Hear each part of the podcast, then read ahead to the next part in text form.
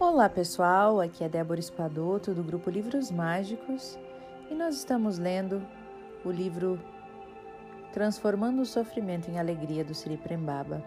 Hoje nós vamos ler o capítulo 16, que fala sobre dinheiro e espiritualidade.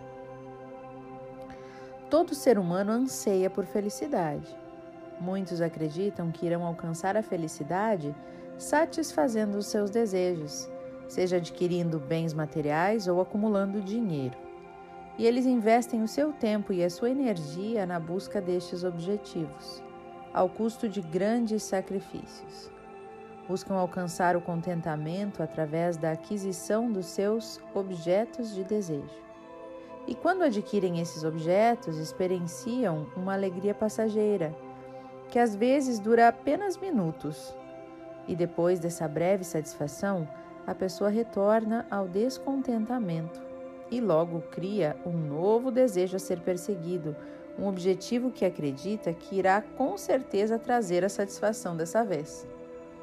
E isso continua interminavelmente.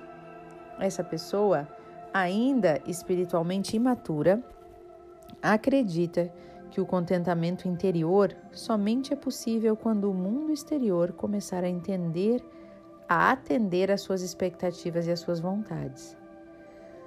Por outro lado, uma pessoa espiritualmente madura sabe que a felicidade não é o destino, ela está no caminho. O externo reflete o interno. Como já vimos anteriormente neste estudo, a nossa experiência do mundo externo é um reflexo do nosso mundo interno porque interpretamos a realidade à luz das nossas construções mentais, nossos condicionamentos. Buscar a felicidade nos eventos externos é um engano da mente. Tanto a experiência da alegria quanto a da miséria dependem exclusivamente do próprio indivíduo. Eu costumo lembrar que existem pessoas muito ricas que são felizes e outras muito ricas que são infelizes. E eu lembro também que existem indivíduos pobres e felizes e pobres e infelizes. Ou seja, riqueza não tem nada a ver com felicidade. A alegria deve ser cultivada dentro, para então transbordar na vida externa. O estado de contentamento não depende de circunstâncias externas e nem de outras pessoas. Ao contrário, é um fenômeno interno que emerge independentemente de qualquer condição externa. Felicidade é Deus, é amor, é a sua realidade mais íntima. A felicidade está aqui e agora. Espiritualidade é o conhecimento dessa realidade objetiva, tanto sobre o universo interno quanto sobre o universo externo. É o encontro de si mesmo. O caminho da espiritualidade leva você em direção a você mesmo. É o caminho de volta para casa. A personalidade matura pode ser comparada a uma gota de água que não sabe ser o oceano. Estamos perdidos num baile à fantasia, acreditando ser ele a realidade. O que dizer das roupas caras, dos acessórios de último tipo, dos carros de luxo, dos títulos que ostentamos? Se não, se não se trata de fantasias. A verdadeira felicidade emerge quando removemos o véu da ilusão e da ignorância criado e mantido por nós mesmos.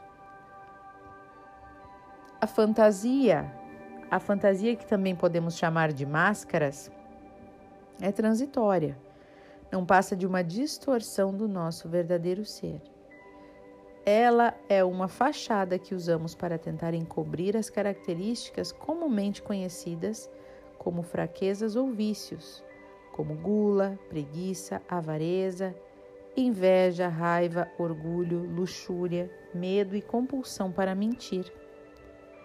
E para alcançar, alcançarmos a felicidade, precisamos identificar e ultrapassar as máscaras de modo a acessar esses aspectos desagradáveis do nosso ego e finalmente integrá-los. Esse processo nos permite atingir a nossa última realidade, o eu superior. Ao transcendermos esses aspectos negados, integramos as partes de nós mesmos que estavam separadas e nos sentimos completos. E dessa forma relembramos da nossa natureza divina.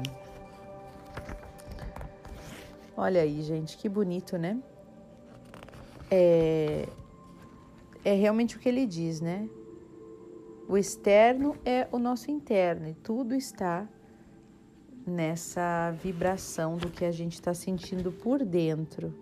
Né? E quando a gente olha para dentro, a gente começa uma conexão com a espiritualidade, independente de religião, né? independente de do que está fora, dos dogmas, das regras, independente de uma placa de igreja, independente de onde você vai. Né? A, a espiritualidade é olhar para dentro, é você reconhecer Deus em você. E reconhecer que você é um co-criador, reconhecer que tudo que vem até você vem para o seu bem, independente da dor, independente da dificuldade, e que a gente possa tirar esses véus de, de confusão, véus de ilusão que a gente ainda carrega, né? Olha o que ele fala. Tem pessoas ricas, felizes e tristes, tem pessoas pobres, felizes e tristes. Não são os bens materiais externos que vão fazer alguma modificação interna. É a gente, né? A alegria está dentro né? A gente conseguir desidentificar com aquela dor, né? Nós não somos aquela dor, nós estamos passando por aquela situação. E isso é um pedacinho da nossa trajetória espiritual. E um dia tudo fará sentido, né? Então, pessoal, eu vou parar o áudio por aqui para que a gente possa fazer uma pequena meditação, né? E na próxima, no próximo áudio eu vou seguir aqui sobre a energia do dinheiro, é, como que o dinheiro flui para as pessoas. O dinheiro é uma ferramenta importante, né? Do nosso, do nosso mundo, do nosso planeta, de troca, uma ferramenta de troca, troca de energia, troca de, de bens, né? Mas ela não pode ser o nosso norte, né? A gente não pode ter essa idolatria ao dinheiro. Ele tem que ser uma consequência dos nossos passos, né? E, uma, e um, e algo que nos acompanhe e não algo que é, nos norteie. Bom, é, eu sei que tem muita gente que ainda é, precisa né, é, sentir algumas coisas para perceber o que realmente importa na vida, né? E todo mundo um dia aprende, todo mundo é, passa por pelas suas experiências de aprendizado, né? Certo, minha gente? Então vamos agora fechar os nossos olhos. E vamos nos perguntar como que nós estamos nos sentindo hoje.